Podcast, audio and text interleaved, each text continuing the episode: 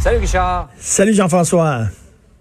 Alors, qu'est-ce que tu en penses de cette nouvelle approche? Dis nouvelle, mais quelqu'un nous rappelait que c'est pas nécessairement nouveau. Les Français l'ont adopté depuis un bon bout de temps déjà. Ces, ces codes de couleurs là pour euh, donner une idée plus précise ben, enfin. des différentes régions dans la situation de la COVID. Jean-François, enfin, comme tu le dis, en France, ça fait Ouais. très longtemps que c'est comme ça, là, parce que là, on avait des mesures mur à mur, Jean-François.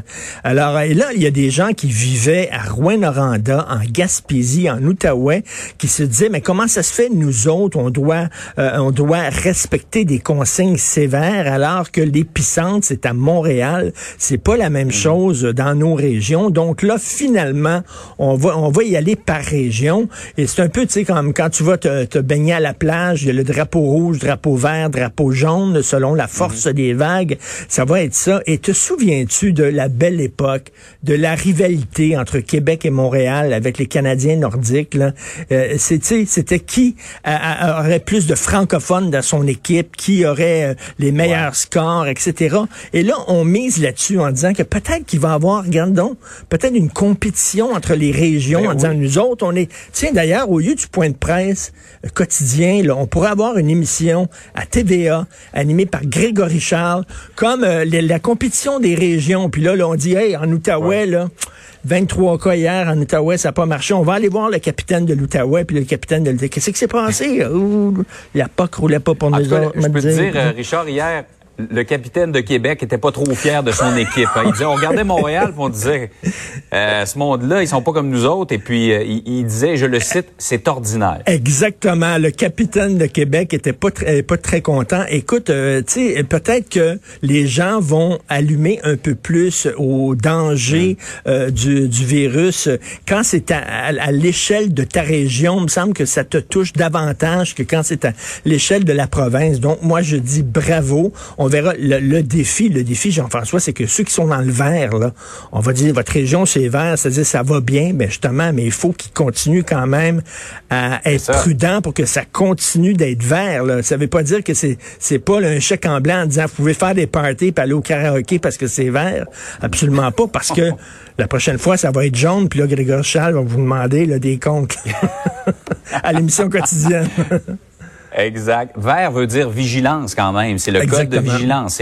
C'est le code le plus euh, le plus positif, mais c'est faut quand même rester sur ses gardes. On les voit là justement les euh, les quatre couleurs présentement. Par ailleurs, Richard, le discours du trône, c'est quoi dans à peu près deux semaines? Et là on annonce d'autres dépenses déjà que euh, le gouvernement en a fait Ah oui. euh, des, des je vais Là- dire comme toi des gonziliards. Exactement. Là. On annonce une révolution, rien de moins qu'une révolution, c'est ce qui coule. On dit que Justin Trudeau va revoir la façon dont fonctionne le gouvernement et revoir la façon dont on aide les plus démunis, c'est-à-dire le fameux filet social. Et là, il y a des gens qui disent, est-ce qu'il va donner le feu vert au revenu minimum garanti? Pour ceux qui ne savent pas c'est quoi, c'est il y aura plus d'aide sociale, d'assurance chômage, etc. C'est qu'on te donne un revenu tout le monde, on va avoir un salaire hebdomadaire ou mensuel qui te permet de, vivoter, de survivre. Et après ça, tu fais ce que tu veux avec cet argent-là. Ça, ça vient de finir. Ça serait vraiment une révolution. Est-ce qu'on va aller jusque-là? Mais ce qu'on dit, c'est que là, il va sortir son chéquier. Et là, on, ce, qu'on- ce qui est en train de couler, c'est qu'il ajouterait 100 milliards de dollars au déficit, qui est déjà de 400 milliards. Oui, on se ramasserait avec un déficit de 500 milliards de Eh. dollars. Ça, c'est un demi, un demi-trillion, un demi-gonzillion, un demi... Les zéros, euh, je pense que c'est 12 zéros, là. C'est incroyable. Et tout le monde est on en d'accord. a le vertige. Écoute, tout à fait. Et tout le monde est d'accord qu'il faut aider effectivement les gens qui ont perdu leur emploi. Il faut aider les entreprises à passer à travers cette crise-là. Mais à un moment donné, il y a une limite. Il y a une limite. On n'a pas trouvé la façon de faire pousser de l'argent dans les arbres.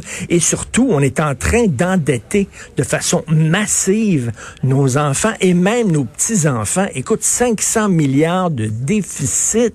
Comment on va sor- sortir de ça? Il va falloir qu'ils nous disent le plan. Justin Trudeau, à un moment donné, quand est-ce qu'on va atteindre l'équilibre budgétaire. Mais ça, ça va être très, très loin.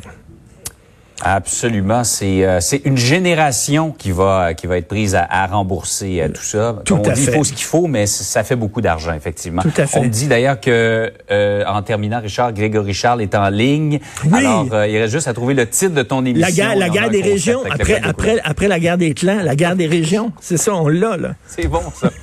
On garde ça. Allez, bonne journée. Salut, bonne journée.